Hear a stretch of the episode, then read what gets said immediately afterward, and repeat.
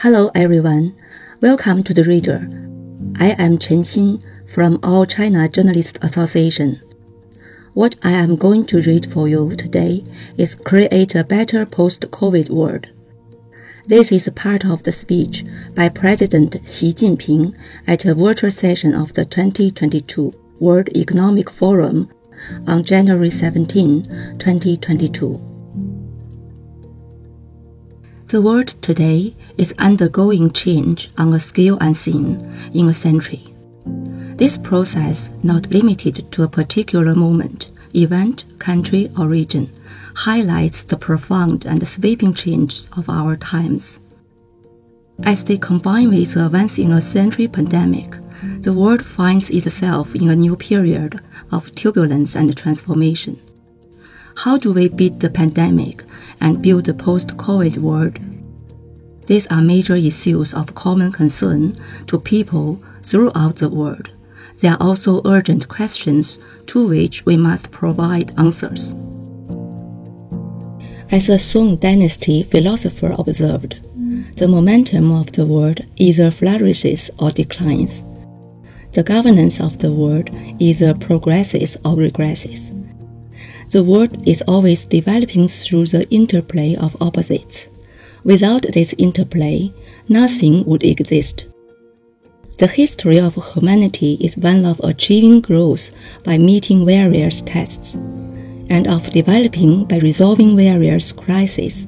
We need to move forward by following the logic of history and develop by keeping pace with the trend of our times. Whatever the trials and the tribulations, humanity will move on. We need to learn by comparing and analyzing long cycles of history and see the change in scenes through the subtle and the minute. We need to foster new opportunities amid crisis, open up new horizons on a shifting landscape, and pour great strength to overcome difficulties and challenges. First, we need to embrace cooperation and jointly defeat the pandemic.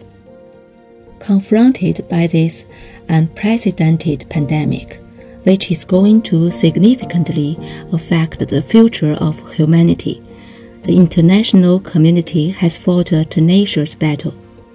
Reality has once again proved that amid the raging torrents of a global crisis, countries are not riding separately in some 190 small boats, but are rather all in a giant ship on which our shared destiny depends.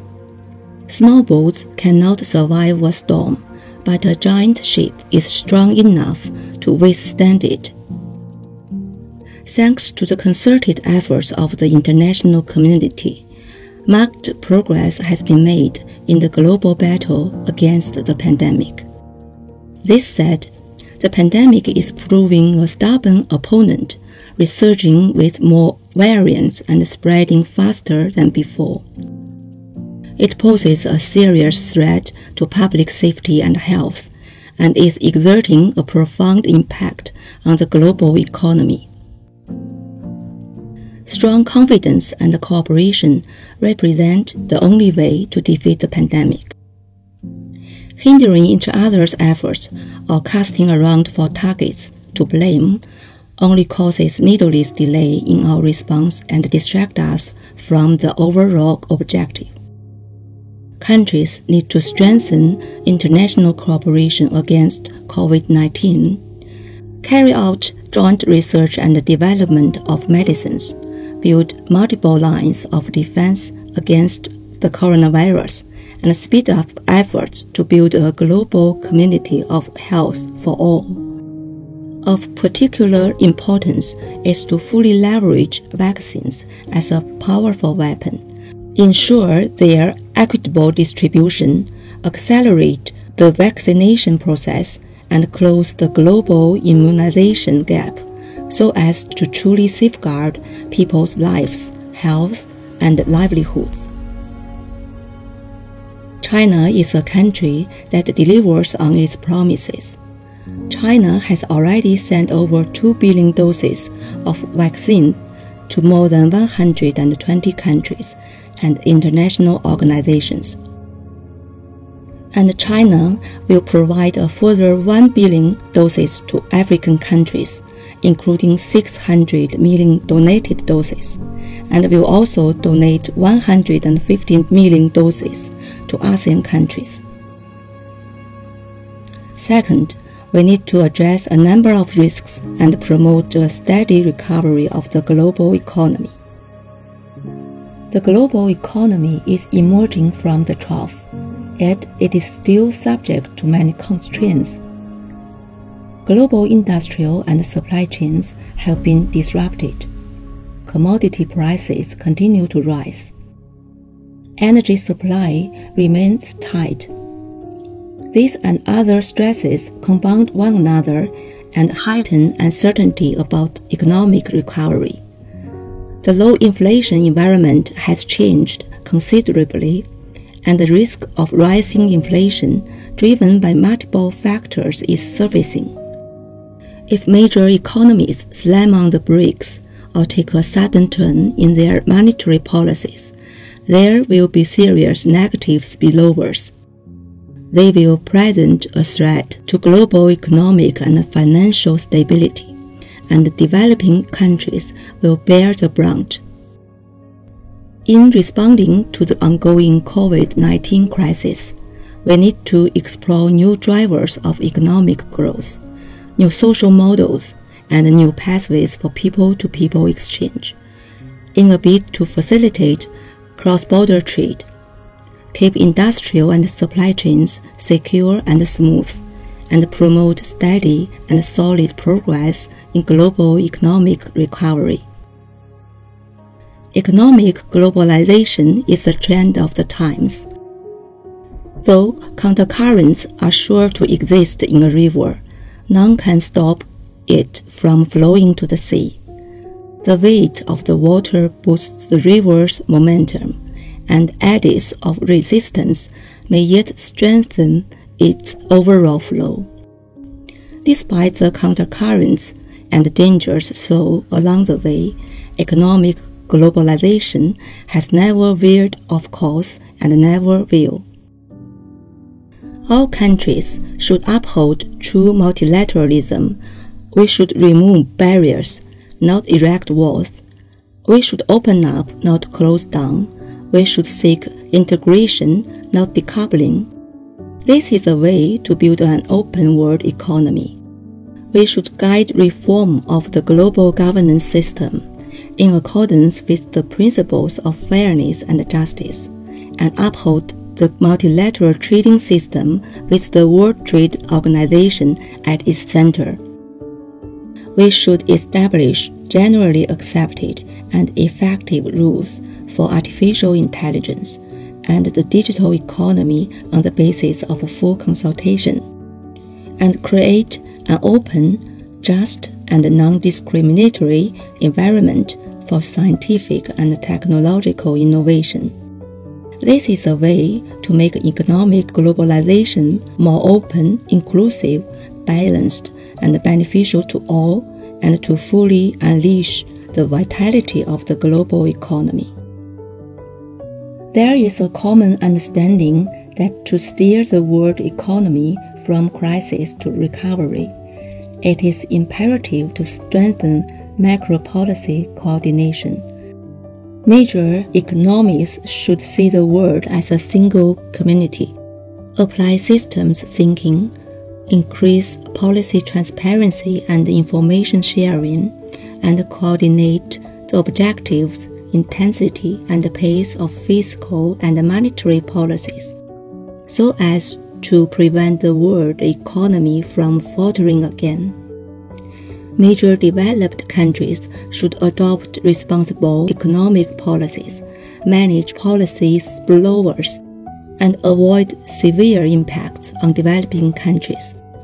International economic and financial institutions should play a constructive role to build global consensus, enhance policy synergy, and prevent systemic risks.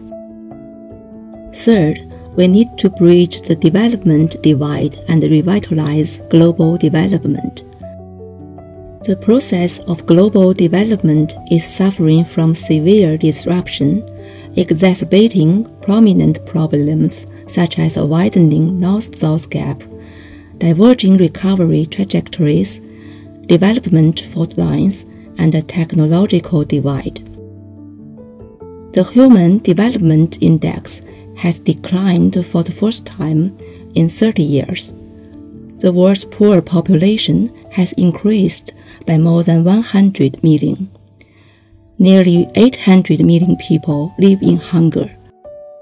Difficulties are mounting in food security, education, employment, medicine, health, and other areas critical to people's well being. Some developing countries have fallen back into poverty and instability due to the pandemic. Many in developed countries are also experiencing difficulties. Whatever difficulties may come our way, we must adhere to a people centered philosophy of development. Place development and people's well being front and center in global macro policies realize the UN 2030 Agenda for Sustainable Development and build greater synergy among existing mechanisms of development cooperation to promote balanced development worldwide. We should uphold the principle of common but differentiated responsibilities promote international cooperation on climate change in the context of development, and follow up on the outcomes of COP26 of the United Nations Framework Convention on Climate Change. Developed economies should take the lead in honoring their emissions reduction responsibilities, deliver on their commitments to financial and technological support, and create the necessary conditions for developing countries to address climate change and achieve sustainable development. Last year, I proposed a global development initiative and the UN General Assembly to draw international attention to the pressing challenges faced by developing countries. The initiative is a public good open to the whole world designed to form synergy with the 2030 Agenda for Sustainable Development and boost common development across the world. China stands ready to work with all partners to translate the initiative into concrete actions and make sure that no country is left behind in this process. Fourth, we need to discard the Cold War mentality and seek peaceful coexistence and win win outcomes. Our world today is far from tranquil. Rhetoric that stokes hatred and prejudice is widespread. The resultant acts of containment, suppression, or confrontation do harm to all. They do not in any way advance world peace and security. History has proved time and again that confrontation does not solve problems. It only invites catastrophic consequences. Protectionism and unilateralism can protect no one. They ultimately hurt one's own interests as well as damaging the interests of others. Even worse are the practice of hegemony and the strong abusing the weak, which run counter to the tide of history. It is inevitable that countries will experience differences of opinion and disagreements, but a zero sum approach that seeks to enlarge one's own gain at the expense of others will not help.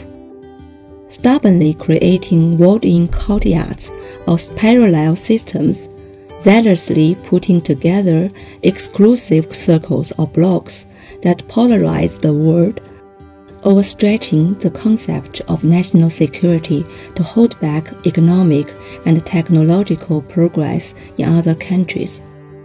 Fanning ideological antagonism and politicizing or weaponizing economic, scientific, and technological issues. All of this will gravely undermine international efforts to tackle common challenges. The right way forward for humanity is peaceful development and win win cooperation. Different countries and civilizations can prosper together on the basis of mutual respect and seek common ground and win win outcomes by setting aside differences. We should follow the trend of history, work for a stable international order champion the common values of humanity and build a global community of shared future. We should choose dialogue over confrontation and inclusiveness over exclusion, and we should take a stand against all forms of unilateralism, protectionism, hegemonism, and power politics.